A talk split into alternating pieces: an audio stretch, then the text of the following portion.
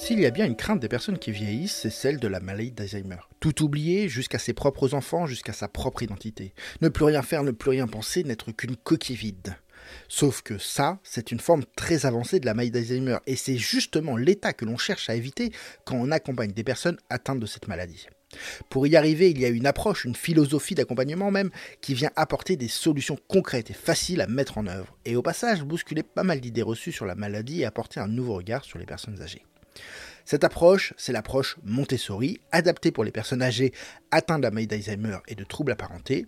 Et aujourd'hui, je reçois Catherine de Smet, spécialiste de la question, pour parler des dix grands principes et des petits gestes qu'on peut faire avec cette approche.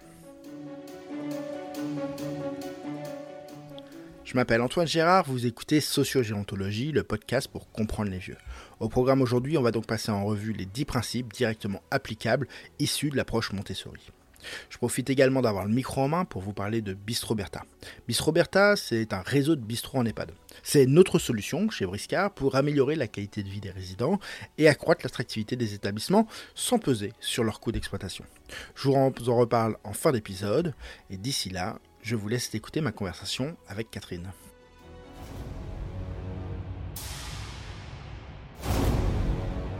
Bonjour Catherine.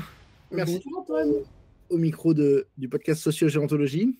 Euh, on est là pour parler de l'approche Montessori pour euh, mieux travailler auprès des personnes atteintes de la maladie d'Alzheimer. On va découvrir les grands principes et les petits actes qu'on peut faire au quotidien. Est-ce que tu peux commencer par te présenter brièvement? Oui, euh, merci d'abord de m'inviter. bonjour à tous. Donc en fait, je m'appelle Catherine de Smet. Je suis psychopédagogue indépendante spécialisée dans, dans la maladie d'Alzheimer. Je vais donc vous parler de l'approche Montessori qui a été adaptée aux seniors avec la maladie d'Alzheimer. Je peux vraiment vous dire que ça fait des merveilles. Et avant qu'on rentre dans les grands principes euh, de l'approche Montessori, euh, tu peux nous en dire un petit peu plus sur, euh, sur ce que c'est?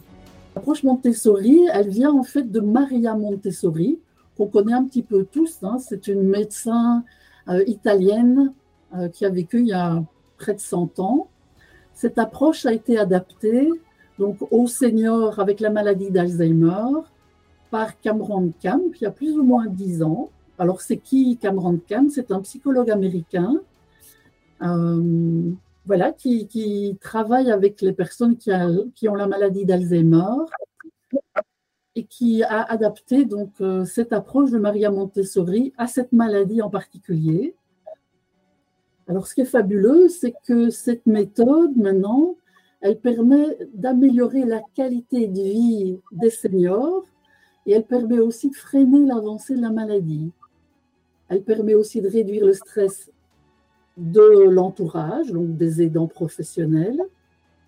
Elle redonne espoir et motivation euh, elle permet une autre compréhension de la maladie, un autre regard sur le senior et des solutions concrètes assez faciles à mettre en place. Voilà en gros, Antoine. Top, ok. Et eh ben, c'est parti, sans plus attendre. Est-ce qu'on ne commencerait pas par le premier principe, euh, le premier grand principe de l'approche euh, de l'approche Montessori que tu nous parles aujourd'hui? Tout à fait. Alors, le premier principe de cette approche Montessori adaptée, c'est rendre du contrôle et du choix à la personne, au senior. Alors, on peut tout de suite expliquer que quand le senior se sent mieux, ses besoins autres, physiques par exemple, s'apaisent. Donc, on va vraiment mettre l'accent sur la relation émotionnelle. Comment est-ce qu'on va faire pendant, en donnant du contrôle et du choix au senior Ça, c'est le premier principe. Ok, donc en gros, si je résume, plus on va satisfaire les besoins émotionnels, plus ces besoins euh, physiologiques seront euh, maîtrisés. Oui, je donne un exemple. Euh, dans un EHPAD, par exemple, au lieu de servir la même tartine tous les jours à la personne parce qu'on suppose qu'elle aime ça, on va chaque fois lui demander son avis, lui laisser du choix, voire la laisser on va aussi laisser la personne manger seule, même si c'est difficile pour elle. D'accord. Et donc, en gros, à chaque fois, on va lui re-questionner, lui redemander son avis. Tout à fait. Parce que pour la personne comme pour nous, on peut très bien aimer la confiture aux fraises et avoir envie d'autre chose un autre jour. Que la personne ait la maladie d'Alzheimer ou pas, ses goûts peuvent changer, donc c'est tout à fait naturel de chaque fois lui demander son avis et lui laisser du choix. Elle peut pouvoir changer d'avis. Et puis au-delà de savoir si on préfère la confiture de fraises ou d'abricot, en fait, ça va lui donner confiance, qu'elle comprenne qu'elle qu'on lui accorde de la valeur à sa parole et à son choix et à, sa décision. Tout à fait. Ça va lui rendre de la dignité et un sentiment de contrôle sur sa vie. C'est très important. Voilà, dans, dans sa façon de se, de se sentir bien, c'est vraiment capital. Voilà. De rendre ce choix et cette dignité. Super. Euh, principe 2 Oui. Alors, le deuxième principe, on va dire, c'est essayer en tout cas de ne plus faire à la place. On va faire avec le Seigneur, ou au mieux, on va même lui apprendre à faire seul. Donc, on pourrait dire que pour nous, l'entourage, les professionnels, on va adopter une posture de facilitateur. On va être là pour aider, mais plus pour faire à la place. Et on allait jouer avec des couteaux alors, on va même laisser la personne euh, jouer avec des couteaux si on estime euh, que le danger, qu'elle ne se met pas en danger ou autrui, parce que la vie, elle fait partie euh, d'un risque, mais le risque est réfléchi. Voilà. Donc, on va tenir compte des capacités de la personne et en fonction de ça, on va la laisser agir librement un maximum. Ok, donc principe numéro 2, ne pas faire à la place de la personne, et ça tombe bien puisque le numéro 3 est très lié. Euh, rendre l'environnement de la personne reconnaissable et utilisable. Qu'est-ce que ça signifie pour toi? Alors, euh, en parlant avec toi, je prenais un exemple très simple. Euh, dans une structure, une cuisine, un lieu où on mange doit ressembler à une cuisine où on mange, où on se met à table, où on prépare à manger. Le lieu doit vraiment être euh, identifiable pour toute personne qui a la maladie d'Alzheimer. Elle doit s'y sentir euh, euh, sécurisée, savoir s'en servir et tout de suite pouvoir identifier que cette pièce sert à tel usage. Ça donne en fait le sentiment d'être chez soi et d'y être à l'aise. On peut aussi utiliser du visuel, des pictogrammes comme des dessins ou de l'écriture. Pourquoi? Parce que dans la maladie d'Alzheimer, tout ce qui est lecture reste très longtemps dans la maladie. Ça, on ne le sait pas toujours. Donc, si on met un dessin de cuisine avec le mot cuisine ou le mot table ou le mot frigo, la personne va tout de suite identifier à quoi sert la pièce et comment s'en servir. C'est assez simple, mais il faut le savoir. Principe numéro 4, euh, Catherine? Alors, ce principe-là aussi très, très important, ils le sont tous. C'est en fait s'appuyer sur les capacités que la personne a encore, et en général, elle en a beaucoup plus qu'on imagine, plutôt que de se focaliser sur ses pertes. Voilà, très souvent, on va se dire la maladie d'Alzheimer fait que la personne ne sait plus faire ça, mais on oublie de voir tout ce qu'elle est capable de faire. Et c'est vraiment cette démarche-là qui va faire toute la différence. Donc c'est vraiment se baser sur tout ce qu'elle est capable de faire. Et on peut utiliser une grille de lecture qui est très facile euh, à employer pour identifier les capacités en question. Concrètement, comment est-ce qu'on teste les capacités des, des personnes? Il y a plusieurs façons. La façon la plus simple, c'est d'observer une personne, par exemple, à son arrivée dans un EHPAD, on va un peu regarder, ou on peut même lui demander, selon euh, sa façon de, discuter, de dialoguer, euh, si elle est capable de faire ci ou de faire ça. On peut aussi utiliser la grille de lecture qui permet, par exemple, pour les capacités sensorielles, de vérifier si elle sait voir, entendre, toucher, goûter. Les capacités cognitives, ça c'est plus lié au fonctionnement cérébral. Est-ce qu'elle sait lire à haute voix? Est-ce qu'elle comprend des instructions? Est-ce qu'elle sait classer, compter? Les capacités motrices, est-ce qu'elle sait se déplacer? Est-ce qu'elle sait utiliser des objets? Les capacités sociales? Est-ce qu'elle sait discuter, faire des commentaires? On peut éventuellement demander aux proches, pourquoi pas, on peut les impliquer aussi dans le fait de faire un état des lieux, on va dire, des capacités de la personne. Et comment est-ce qu'on peut les utiliser? Bah, Par exemple, si euh, un résident, hein, un senior est bricoleur, on a remarqué qu'il avait ses capacités, on va lui proposer des tâches manuelles. Donc toi, tu nous proposes de faire travailler les personnes, ça? Tout à fait, en utilisant ce qu'elles savent faire. Mais ce qui est aussi très intéressant, c'est de tenir compte de leur goût. Donc il faut leur proposer des choses qu'elles savent faire, mais qu'elles aiment faire aussi. Comme ça, elles vont le faire encore plus facilement et avec beaucoup plus d'envie et d'entrain. Donc en fait, ce qui est merveilleux avec cette façon de faire, c'est qu'on va réduire les échecs. On va toujours mettre en place des situations de réussite, tout simplement, avec, en connaissant la capacité de la personne et son goût, on ne peut aller que vers des situations de réussite c'est très clair, puisqu'on a même travaillé le, enfin, on a même traité le, principe numéro 5 qui est faire travailler les personnes, les impliquer le plus possible en leur demandant de, nous rendre de service. Tout à fait. Très très clair. Du coup, je vais passer au numéro 6 qui est très lié à celui-là, qui serait que l'objectif, ce serait la participation, donc en fait, peu importe comment, l'important c'est que la personne participe. Tout à fait, tout à fait.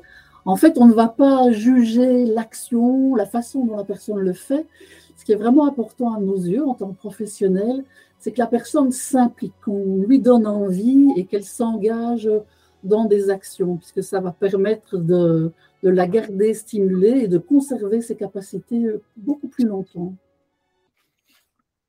Ok. Comment on peut faire pour, réussir à, l'impliquer, à l'engager euh, Est-ce qu'elle a envie de faire des choses Comment on sait ce qu'elle a envie de faire euh, Est-ce que tu as des astuces euh, pour nous aider à ça Oui, en fait, c'est assez simple. Euh, la meilleure façon de faire, c'est euh, bien connaître euh, un senior, éventuellement à son arrivée, parler avec lui ou avec ses proches de sa vie, de ses préférences, vérifier ses capacités, et puis vraiment au quotidien, le plus souvent possible dans la journée, dans la semaine, c'est lui demander de nous rendre service en faisant des actions dont il est capable et qu'il aime faire. Par exemple, pour quelqu'un qui aimerait jardiner, quelqu'un qui aime cuisiner, euh, quelqu'un qui a l'habitude de peindre. Euh, et la personne, en fait, très souvent, elle va le faire avec beaucoup de grand, beaucoup de cœur, avec beaucoup d'envie. Ça va la valoriser, ça va lui donner un rôle dans le groupe, hein, dans la structure. Euh, la personne va pouvoir vérifier que on est reconnaissant, qu'on apprécie, euh, qu'on valorise ses actions et du coup, elle s'en sentira mieux. Et voilà, euh, le tour quelque part est joué. Euh, et ça participe vraiment au bien-être de la personne et ça contribue au bien-être de la communauté finalement. Donc c'est avantageux pour tout le monde. Ok, très, très intéressant comme perspective, hein, puisque on a plutôt, plutôt l'habitude de, se dire avec ces personnes un peu désorientées que bah, on va les, on peut rien faire avec elles, donc on les laisse euh, un peu comme elles sont au lieu de au lieu de faire des choses avec. Et toi, tu nous dis, bah, il faudra faire exactement l'inverse en fait. Tout à fait. Et finalement, comme euh, tu dis si bien, Antoine, même si c'est des petites choses, le fait d'impliquer la personne va faire qu'elle fera partie d'un groupe, qu'elle s'y sentira à l'aise, qu'elle aura une place. Et plus on va l'impliquer, et plus elle va se sentir autorisée, capable et elle, va même aller jusqu'à nous surprendre.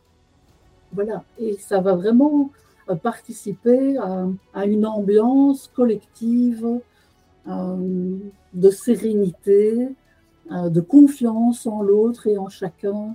voilà, vraiment, ce sont des approches qui, font des merveilles. Et ces principes, voilà, sont vraiment importants à garder en tête. Super. Principe suivant, parlez moins, montrez plus.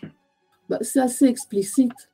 Euh, comme euh, les personnes parfois euh, ont du mal au niveau du raisonnement ou de la suite logique, c'est beaucoup plus simple de montrer une action plutôt que d'en parler. Donc, par exemple, si on propose à une personne de s'habiller, on va lui montrer ses vêtements, on va lui faire comprendre qu'elle peut s'habiller par elle-même. Donc on va montrer les gestes, on va montrer les vêtements, plutôt qu'expliquer avant euh, euh, de montrer les vêtements. Voilà, on va, on va mettre le geste avant la parole. Ok, top.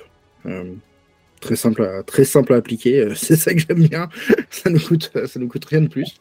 Il faut juste y penser. Ok, Principe, euh, principe numéro 8. Alors, les troubles du langage, ne l'oublions pas, ne dispensent pas de demander l'avis de chaque personne. Euh, pourquoi? Parce que même si elle a des difficultés à s'exprimer, la personne, de toute manière, s'exprime. Même si c'est maladroit, même si c'est pas toujours compréhensible. Et puis, n'oublions pas l'importance du non-verbal. Ça représente 70 à 80% de la communication. Donc, d'office, peu importe la situation de la personne, il faut toujours l'impliquer, lui demander son avis. Elle va le sentir. Et c'est vraiment important dans la relation qu'on doit construire avec chacun. Par exemple, imaginons qu'une personne soit face à vous avec des difficultés de langage. Ben déjà, vous allez euh, attendre qu'elle essaye de s'exprimer. Il faut être patient.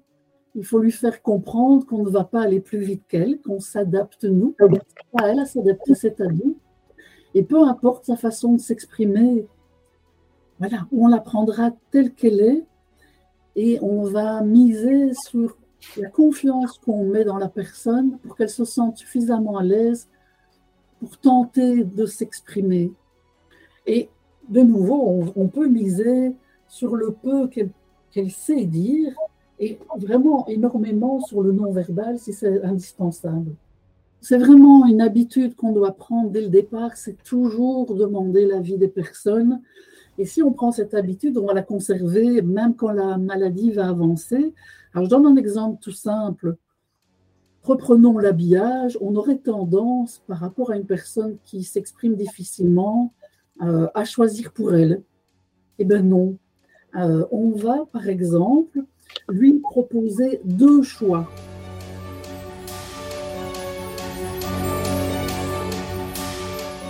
On passe au principe numéro 9, mon grand préféré. Alors, euh, les troubles du comportement sont contextuels. Alors là, je vais vous expliquer que la maladie d'Alzheimer n'amène pas nécessairement les troubles dont on parle le plus souvent. Donc, par exemple, on va prendre l'exemple de l'agressivité. C'est souvent l'environnement qui provoque les troubles. Donc, c'est bien sur l'environnement que nous, professionnels, on va pouvoir agir. On va pouvoir agir pour éviter un maximum ces troubles. Je donne un exemple.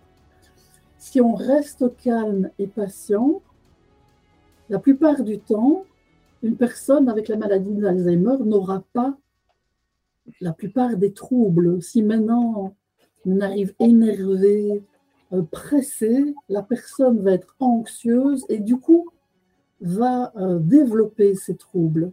Donc l'environnement a vraiment un impact majeur sur le fait que ces troubles apparaissent ou pas. Est-ce que c'est clair, exprimé comme ça? C'est clair. Euh, moi, je j'ai une forme d'équation dans ma tête qui se met en place, qui est la maladie, qui est multipliée par l'environnement, qui donne ou non les troubles. Et, ce que je trouve très intéressant dans cette, euh, dans cette équation, c'est bien de distinguer que ce n'est pas la maladie qui est égale au trouble, mais que c'est bien la maladie dans un contexte particulier qui peut ou non donner des troubles et comme on ne peut pas agir sur la maladie, nous professionnels, on doit agir sur l'environnement qu'on va proposer. Et l'environnement, c'est l'environnement euh, physique hein, euh, dans lequel on va vivre, mais mhm. plus simplement, hein, c'est aussi, et tu l'as très bien dit, comment est-ce qu'on est dans la relation. La relation alors cet environnement où peuvent s'exprimer ou non ces troubles du comportement en fonction de comment, avec son cerveau un peu abîmé, la personne perçoit la situation et l'attitude de son interlocuteur. C'est tout à fait ça. En fait, la personne, du fait de sa maladie, elle a des fragilités, des difficultés, mais si l'environnement s'adapte, et non l'inverse, si c'est l'environnement qui s'adapte, ces difficultés, elles seront compensées. si on prend le temps, si on s'exprime clairement, euh, si on montre euh, la confiance qu'on a en la personne, la personne va être apaisée. Et du coup, les troubles, la plupart du temps, ne s'exprimeront pas, ne seront pas là. Pourquoi? Parce que la plupart des troubles sont dus à de l'anxiété chez la personne qui a la maladie d'Alzheimer. Si on ne suscite pas l'anxiété chez la personne, les troubles, la plupart du temps, n'apparaîtront pas. C'est, comme tu dis, une forme d'équation. Très, euh, très intéressant. Et là aussi, hein, ça, nous, ça peut nous bousculer dans nos, dans nos idées reçues. Donc, euh, hyper intéressant. Et pour conclure, ce dixième principe, qui, euh, qui devrait être le principe numéro un, je ne sais pas pourquoi on l'a mis en numéro 10, mais c'est bien qu'il clôture, qui clôture cette liste, parce qu'il est hyper important. Tout à fait. En fait, n'oublions jamais qu'une personne reste une personne avant d'être une personne avec une maladie. Et donc, au quotidien, n'oublions pas de la traiter comme telle. Euh, voilà. Alors qu'on aurait tendance de se focaliser sur les inaptitudes, sur les difficultés, rappelons-nous que cette personne a droit à notre respect, à toute la dignité du monde. Voilà. Donc, euh, cette personne doit être considérée comme une personne adulte il ne faut pas l'infantiliser, il ne faut pas décider à sa place, ça reste une personne égale à nous-mêmes. Que la maladie soit avancée ou pas, voilà, c'est un principe comme les autres qui n'est pas négociable. Hyper important, hyper important, super. Euh, je, résume les dix principes. Le numéro 1, rendre du contrôle et du choix à la personne. Le numéro 2, ne pas faire à la place. Le numéro 3, rendre l'environnement de la personne reconnaissable et utilisable.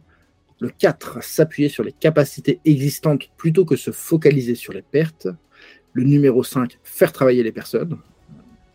J'aime bien sûr. le numéro 6, l'objectif, c'est la participation. Mhm. Le numéro 7, c'est parler moins, montrer plus. Le numéro 8, c'est les troubles du langage ne dispensent pas de la nécessité de demander l'avis à la personne. Mhm. Numéro 9, c'est les troubles du comportement sont contextuels. 10, la personne reste une personne avant d'être un malade. Tout à fait. Pour Catherine, mhm. euh, si on veut en savoir plus, euh, qu'est-ce qu'on peut faire? Comment est-ce qu'on peut aller plus loin dans cette approche Montessori? Alors Antoine, j'ai deux ou trois pistes intéressantes à vous proposer. Alors en France, vous avez euh, l'association AG aider Montessori. En allant sur leur site, vous allez trouver des livres sur l'approche Montessori qui est adaptée à la maladie d'Alzheimer. Vous aurez comme ça un ouvrage, un livre qui s'appelle Alzheimer, une vie pleine de défis. Et c'est en fait des solutions très pratiques euh, pour vous donner des idées à vous professionnels euh, d'activités à faire avec euh, vos résidents. Il y en a un autre d'ouvrage, un autre livre qui s'appelle 100 activités pour plus de vie. Donc ça peut être euh, inciter quelqu'un euh, à cuisiner quand il en est capable et qu'il aime ça. Ça peut être euh, proposer des activités manuelles à une autre. Voilà, vous avez vraiment par domaine un nombre incroyable d'activités qui vous sont proposées parce qu'elles sont adaptées justement euh, à des personnes avec la maladie d'Alzheimer. Donc c'est assez précieux au quotidien. Comme autre piste, euh, et pas des moindres, j'ai des vidéos qui sont tournées là où je travaille en Belgique. C'est un EHPAD extraordinaire qui utilise donc la méthode Montessori adaptée pour la maladie d'Alzheimer. Donc en fait, c'est très simple pour voir ces vidéos en direct des jardins de Skymont vous allez sur le site internet des jardins de Skymont, voir un peu comment au quotidien, donc moi j'y travaille euh, également, j'y vais un jour semaine, comment on met en place donc ces principes dont on vient de parler avec Antoine. Troisième piste, euh, pour les structures et les professionnels intéressés par cette méthode, euh, je propose des formations pour vous y former, tout simplement, pour pouvoir euh, l'intégrer dans votre quotidien euh, et dans votre structure. Donc, c'est des formations qui peuvent être adaptées à vos besoins selon votre réalité et vos besoins.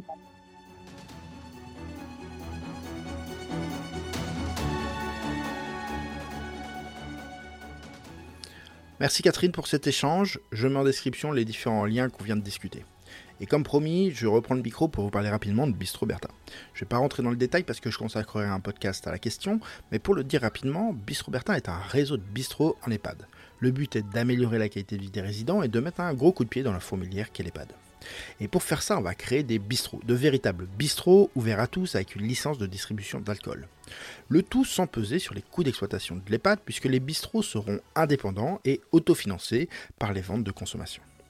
Je vous en parle parce qu'on recherche un second lieu pour implanter un prototype. Si ça vous intéresse, vous pouvez proposer votre établissement sur le site Bistroberta et on vous recontacte pour évaluer la faisabilité du projet. A très bientôt donc pour un nouveau podcast ou pour transformer votre établissement.